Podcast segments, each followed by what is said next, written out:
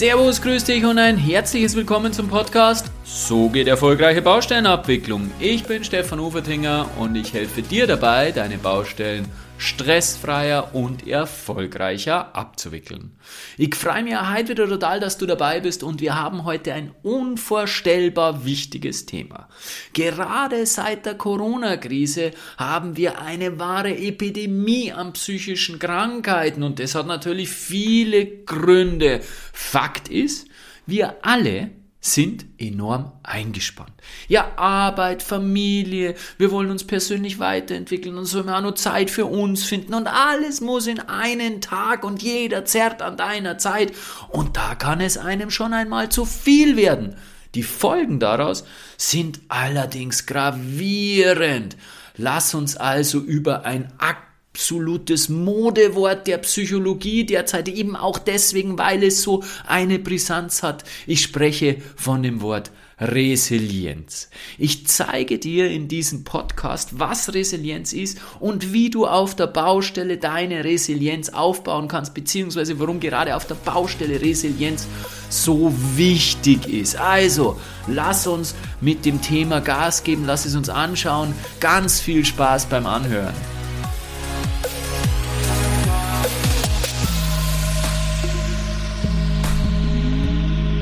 Im Jahr 2020 wurde die psychische Belastung am Arbeitsplatz mittels einer Umfrage erhoben und dabei hat jeder vierte der Befragten angegeben, dass er sich hohen psychischen Belastungen ausgesetzt fühlt.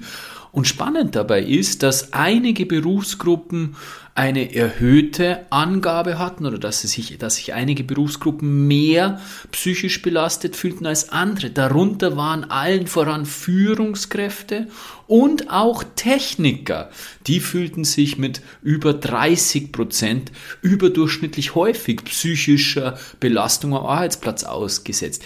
Naja, und der geneigte Hörer wird jetzt schon erkannt haben, wir in der Baumbranche sind Techniker und häufig kommt dann auch noch dazu, dass wir Führungskräfte auch noch sind auf den Baustellen. Das heißt, diese beiden Indikatoren kommen zusammen.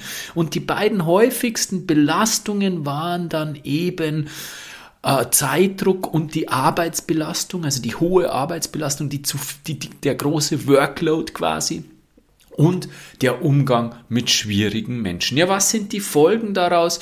Die Folgen sind natürlich in erster Linie mal Demotivation, hohe Krankenstände bis hin zur Kündigen, Kündigung und ja, dauerhaft gesundheitliche Beeinträchtigungen. Also das geht von Rückenbeschwerden über hohen Blutdruck bis hin zu Magen-Darm-Problemen, Ermüdung. Also alle diese Themen, die wir kennen, die auftreten bei Dauerstress und letztendlich geht das dann wirklich zum, ja, zum letzten sage ich einmal Burnout und Depression. Also wir auf der Baustelle sind schon sehr gefährdet, was das Thema anbelangt. Und insofern ist es doch sehr, sehr wichtig, dass wir über die Themen sprechen, wie wir uns dagegen schützen können. Ich habe schon mal darüber gesprochen, wie wir mit Stress umgehen können, beziehungsweise was Stress ist. Mich interessiert aber jetzt eigentlich weniger, was Stress im Körper auslöst oder was Stress macht, sondern was wir gegen diese psychische Belastung tun können, wie wir diese psychische Belastung verringern können. Und da gibt es ein Modewort, das jeder kennt mittlerweile, nämlich Resilienz. Aber was ist denn Resilienz eigentlich genau? Wie was steckt dahinter zwischen diesen, hinter diesem Begriff Resilienz und wie kann man dann eben seine Resilienz fördern, wie kann man seine Resilienz aufbauen. Und genau das wollen wir uns in der heutigen Podcast-Folge anschauen. Der Aufbau ist eben genau, wie ich gerade gesagt habe, was ist Resilienz? Die sieben Säulen der Resilienz, das ist das bekannteste Modell im Hinblick auf die Resilienz. Und dann möchte ich aber noch ein paar Ergänzungen zu diesen sieben Säulen machen, weil ich bin der Meinung, dass es da schon noch ein paar andere Dinge gibt, die da oftmals vergessen werden. Also lass uns einsteigen in das Thema Resilienz. Ich glaube gerade für uns auf der Baustelle ein ganz, ganz wesentliches Thema. Ja, was ist Resilienz nun genau? Der Begriff Resilienz hat einen lateinischen Ursprung und heißt so viel wie zurückspringen oder abprallen.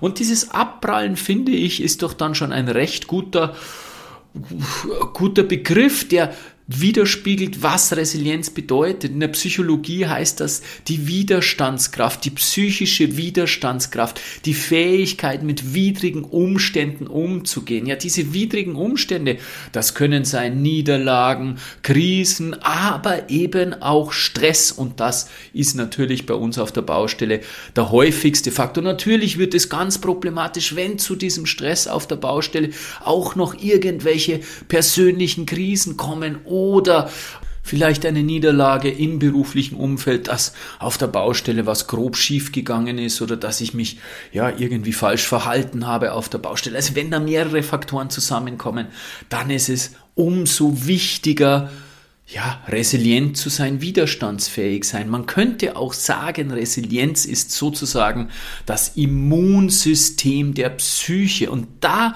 kommt es ganz, ganz stark auf persönliche Ressourcen an. Und genau darum geht es bei den sieben Säulen der Resilienz. Ursula Nuber, eine Psychologin, hat die das erste Mal postuliert, hat die das erste Mal in einem Artikel äh, zusammengetragen. Und diese sieben Säulen sind Optimismus, Akzeptanz, Lösungsorientierung, Opferrolle verlassen, Verantwortung übernehmen, Netzwerkorientierung und Zukunftsplanung. Und wenn ich diese sieben Säulen aufzähle, dann wird dir vielleicht sofort klar, ach, da geht es ja hauptsächlich um Themen, um meine innere Einstellung gegenüber bestimmten Dingen. Wenn man äh, die ersten beiden Optimismus, Akzeptanz allein mal her, da geht es ja wirklich darum, die äußeren Themen mit der inneren Einstellung so zu nehmen, wie sie sind.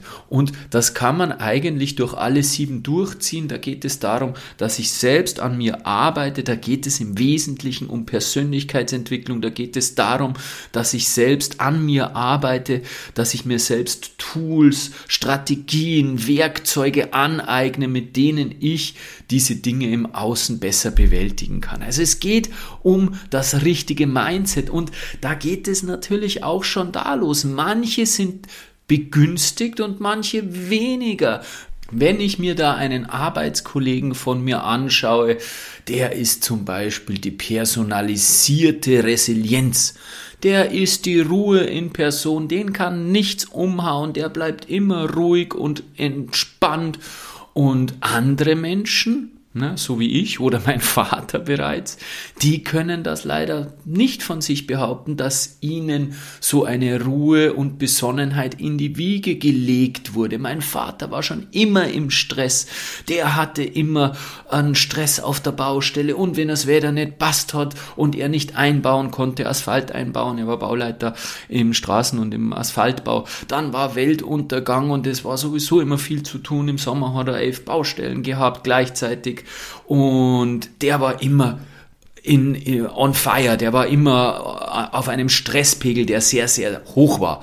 Und das drückt sich auch zum Beispiel, das ist ganz, ganz spannend, immer noch in seiner Kommunikation aus. Worte sind ja sehr mächtig und letztens hat er mich angerufen und hat gesagt, ah, Stefan, Stefan, Stefan, ich habe ich hab ein Riesenproblem, ich habe Katastrophen, Katastrophen. Und dann hat er gesagt, Papa, was ist los? Ja, der Drucker geht nicht. Dann haben wir gedacht, aha, der Drucker geht nicht. Das ist einmal eine richtige Katastrophe.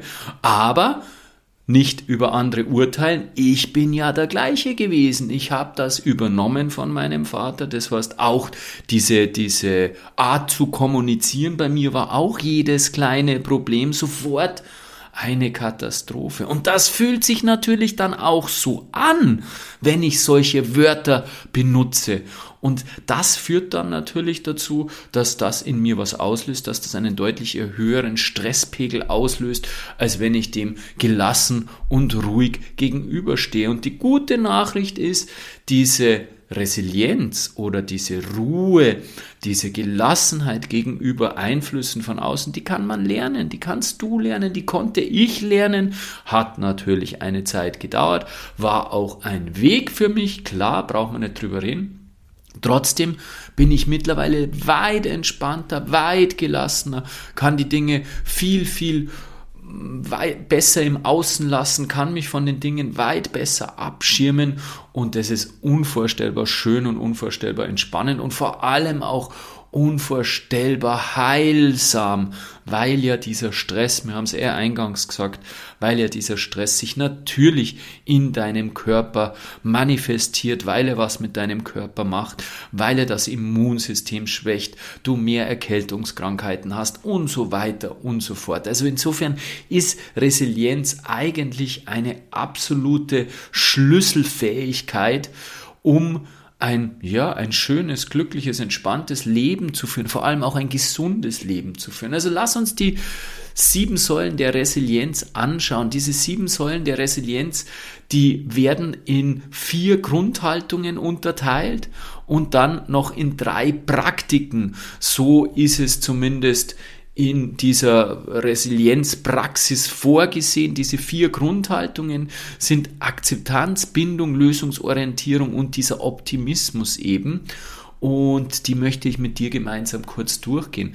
Bei der Akzeptanz ist es ganz, ganz essentiell, die Dinge so anzunehmen, wie sie sind. Gerade in diesem Zusammenhang durfte ich die letzten Jahre extremst viel lernen. Was habe ich mich früher über Umstände aufgeregt, die nicht veränderbar sind?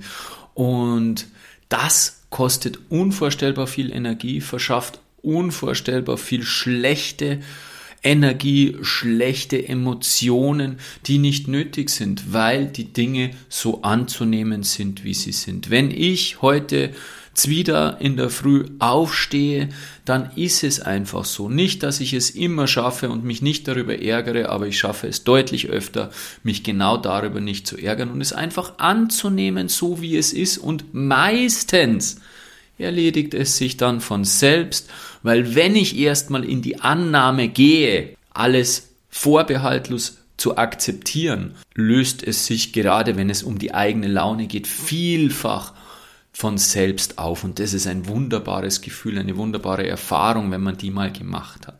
Also wenn du in Zukunft gegen irgendetwas in deinem Leben in Widerstand bist, entweder eine Erfahrung von außen oder gegenüber deine eigenen, deiner eigenen Laune, dann werde dir erst einmal darüber bewusst, dass die Situation in diesem Moment einfach so ist und unveränderbar ist. In diesem Moment ist sie unveränderbar. Also nimm sie an, also akzeptier sie.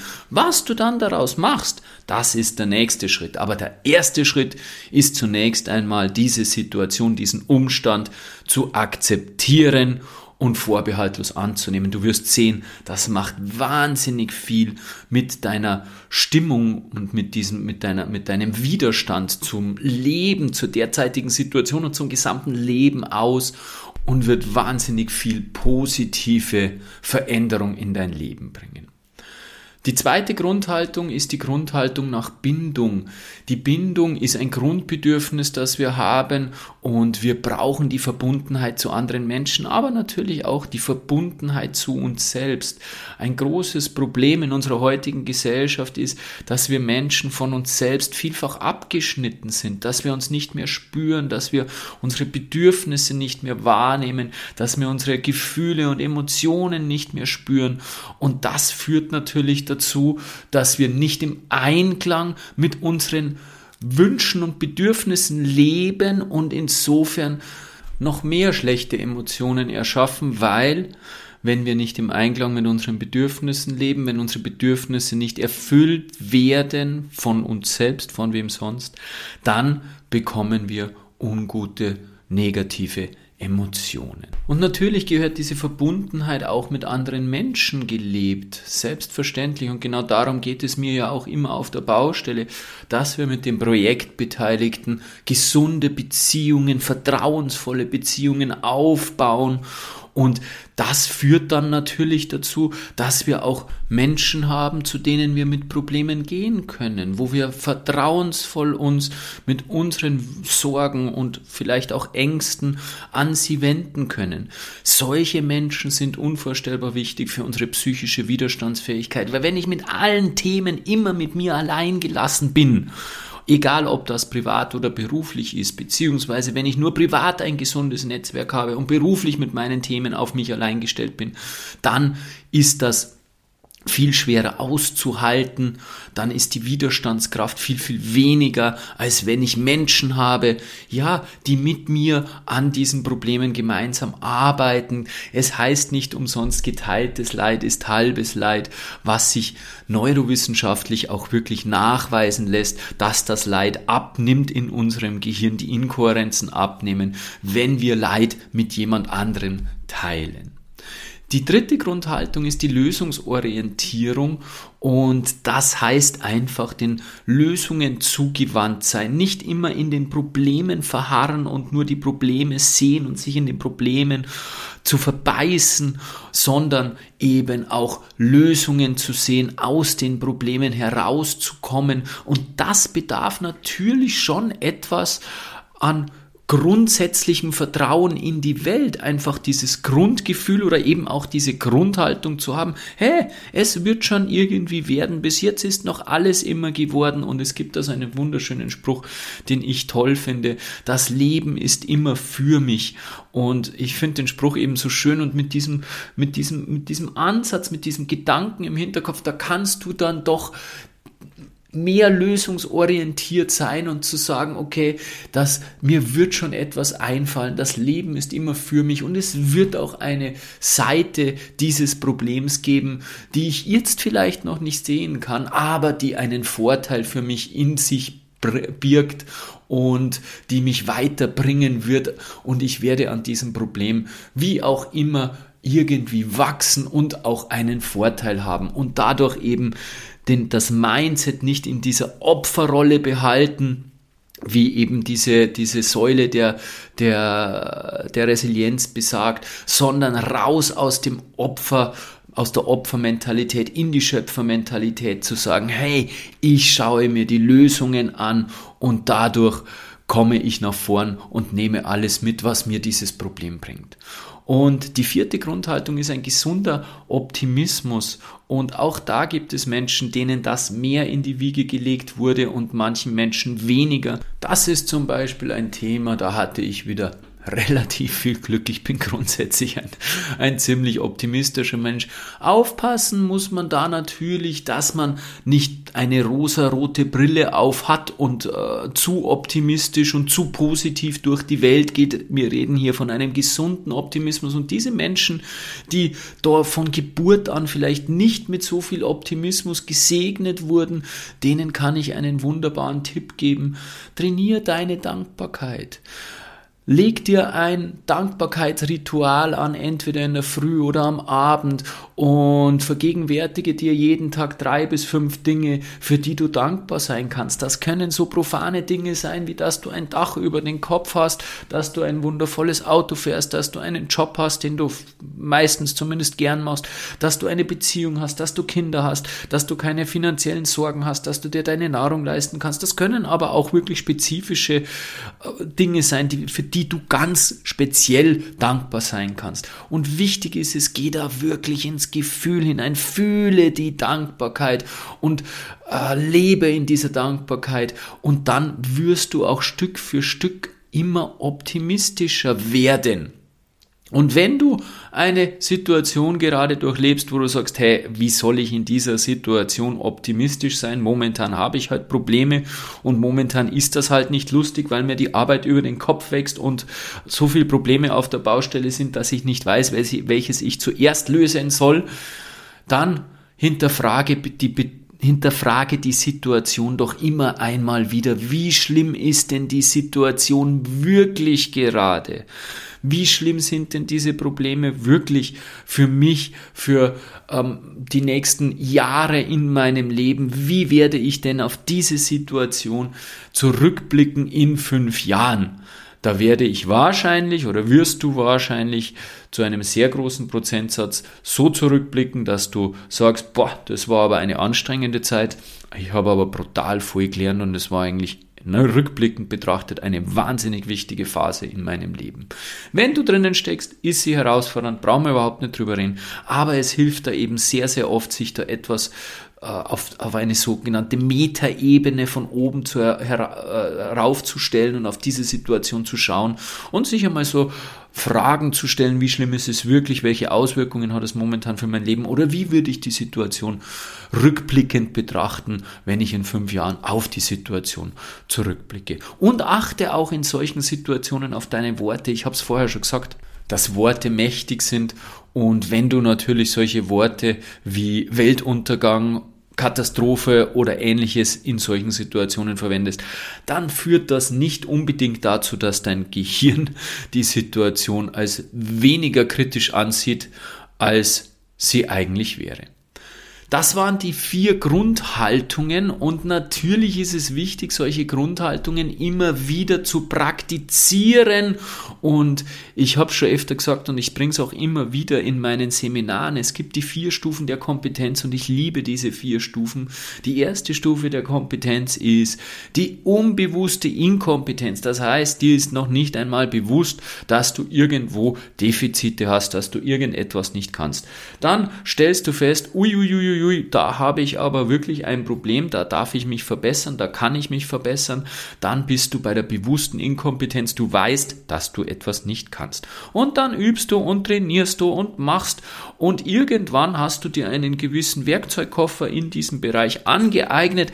Allerdings ist das alles immer noch sehr holprig und du musst immer noch nachdenken und nachlesen und schauen, um diese neu gewonnenen Fähigkeiten umzusetzen. Dann bist du im Bereich der bewussten Kompetenz.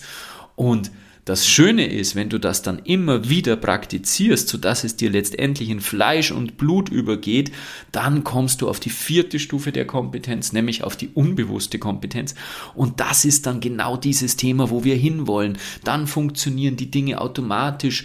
Nehmen wir die Kommunikation, dann kommen die wunderbaren Ich-Botschaften aus deinem Mund automatisch raus. Dann bringst du in fast jeder Situation die richtigen Sätze, die keinen Widerstand bei, bei deinem Gegenüber erzeugen, die dazu führen, dass du die den Problemen einer Lösung zuführst, die dazu führen, dass du Verständnis auf, auf zwei Seiten schaffst und so weiter und so fort. Das bedarf aber ganz, ganz viel Übung und um dorthin zu kommen, gibt es im Endeffekt drei Stufen. Zunächst einmal musst du wahrnehmen, was ist denn eigentlich los? Dann musst du reflektieren, reflektieren darüber, was denn gerade gewesen ist und wie hätte ich es vielleicht anders machen können und dann die Selbstwirksamkeit feststellen, dass du ja schon immer wieder mal Erfolge hast, dass du Fortschritte machst und das dann auch, ja, sozusagen feiern. Beginnen wir bei der Selbstwahrnehmung. Da geht es um die Achtsamkeit darüber, was denn so in dir also bei dir im Körper und im Außen passiert. Also es geht darum, dass wir zum Beispiel wahrnehmen, dass eine Kommunikation von mir na, nicht so toll war und der andere anders reagiert hat. Es geht aber genauso darum, was in einem, in einem Gespräch mit einem Kollegen, das nicht so gut läuft, bei, bei dir drinnen im Körper passiert, was das in welcher Situation für Körperreaktionen auslöst, wie dein Herzschlag sich verschnellert, was du vielleicht für einen Kloß im Hals bekommst. Also da gibt es ganz, ganz wichtige Wahrnehmungen im Körper selbst, die du lernen kannst. Einfach nur dadurch, dass du achtsam bist und immer wieder mal in deinen Körper hineinblickst. Der nächste Schritt, die nächste Ebene ist dann eben diese Selbstreflexion, dass du von der Metaebene immer wieder auf dich selbst drauf schaust und dich sozusagen von dir selbst distanzierst und von außen auf dich drauf schaust und dir immer wieder einmal Fragen stellst ja, wie schlimm ist denn die Situation wirklich gegenüber zum Beispiel anderen Situationen in meinem Leben? Was habe ich denn zum Beispiel schon alles geschafft in meinem Leben? Welche Strategien habe ich in diesen Situationen, die ich schon bewältigt habe, zur Lösung angewandt? Und was könnte ich jetzt in dieser Situation machen? Und das geht eben nur, wenn du dich von dir etwas distanzierst und nicht in der Situation komplett drinnen steckst. Und wenn du diese Dinge dann erkannt hast, dann geht es darum, diese Selbstwirksamkeit in dir zu erkennen, beziehungsweise dieses Vertrauen in dich zu haben, hey, ich kann dann das auch umsetzen, ich bin dazu in der Lage, selbst wirksam zu werden. Das heißt, wenn ich so eine Lösung, einen Lösungsweg erkannt habe, dann bin ich auch dazu in der Lage, dass ich diesen Lösungsweg umsetze. Also das sind die sieben Säulen in der Praxis und wenn du mehr dazu wissen willst, dann besuch doch die Resilienzakademie. Sebastian Mauritz ist da der, der derjenige, der diese Seite betreibt, beziehungsweise diese Akademie betreibt und der dort Seminare dazu anbietet und ein absoluter Experte ist in Bezug auf Resilienz.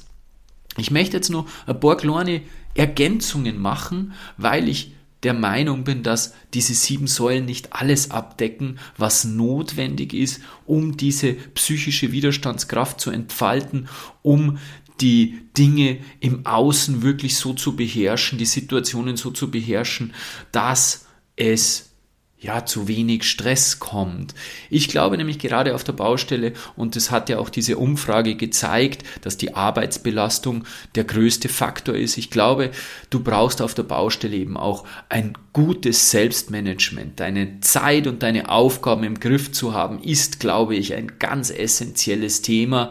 Und deswegen darf das im Zusammenhang aus meiner Sicht mit Resilienz nicht vergessen werden. Das heißt, ein Zeitmanagement-Seminar beziehungsweise ein Aufgaben- ähm, Management-Tool, wie du da einen Plan für dich entfaltest. Und das kann sehr individuell, individuell sein oder das ein oder andere Selbstmanagement-Buch. Das würde ich dir schon ans Herz legen, weil da sind wirklich ganz viele Tipps drin. Ich habe da unvorstellbar viel an mir gearbeitet, unvorstellbar viel gelernt und auch unvorstellbar viel Mehrwert daraus gezogen.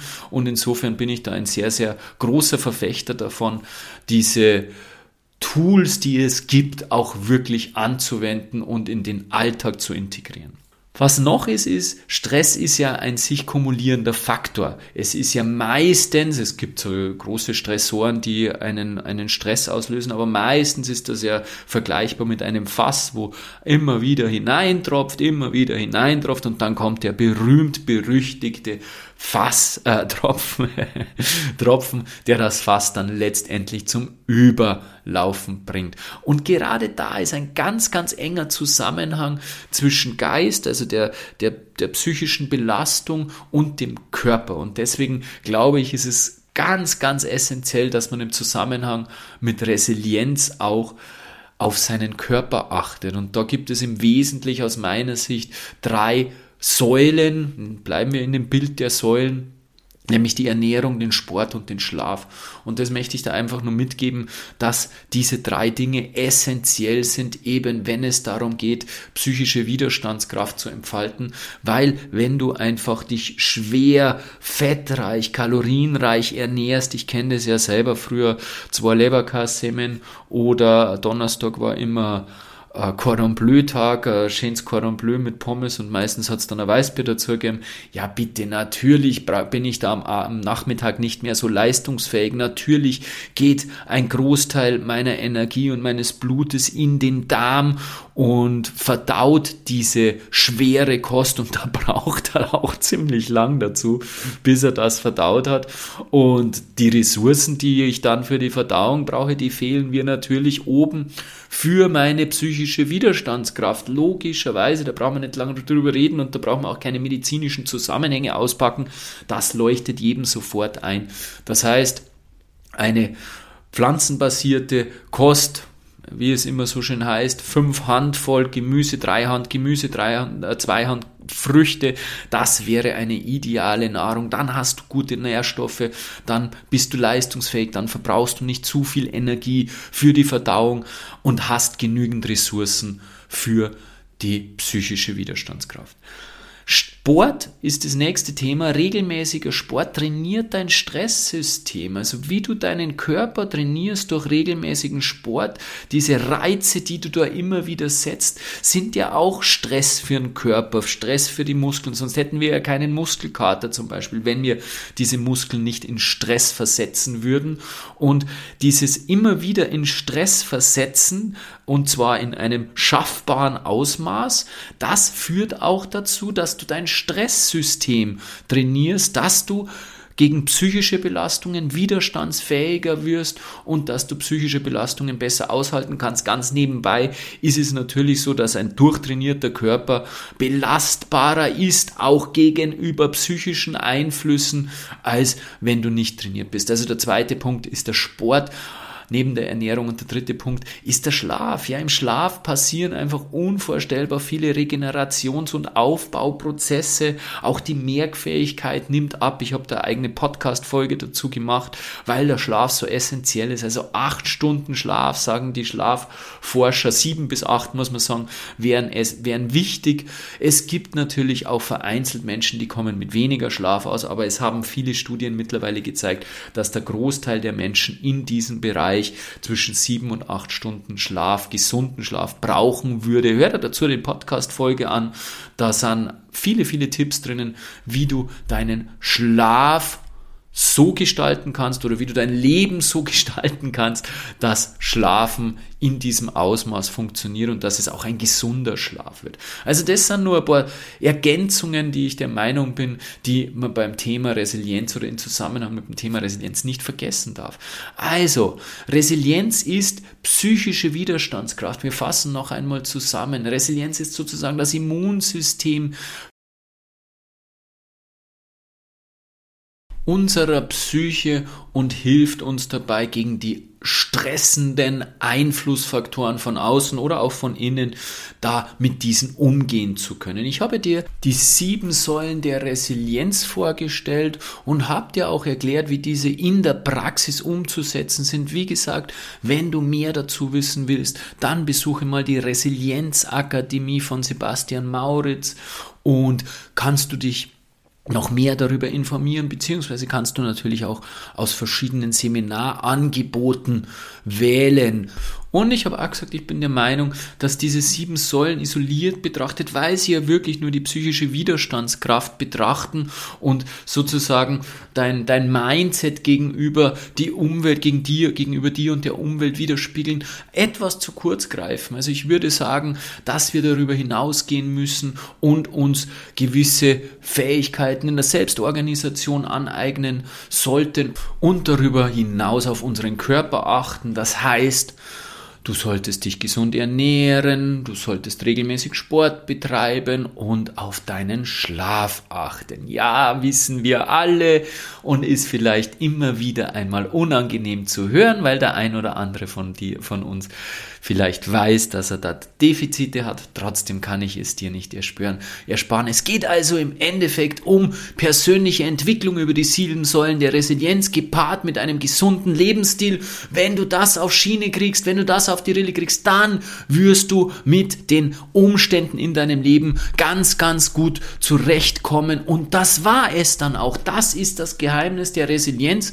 Und ich werbe ja nicht damit, ja. Aber im Endeffekt sind meine meine Seminare, meine Kooperationsseminare nichts anderes als ein Resilienztraining. In meinem Meisterkurs gibt es das Thema Zeitmanagement nach oben drauf. Ansonsten gibt es natürlich auch ein Präsenzseminar zu diesem Thema und du lernst, wie du Gewohnheiten umstellst, die du dann nutzen kannst für eine gesündere Ernährung, für Sport, für Schlaf und du lernst natürlich auch, wie du psychisch mit den Themen auf der Baustelle umgehst. Also meine Seminare sind ein für die Baustelle maßgeschneidertes Resilienztraining.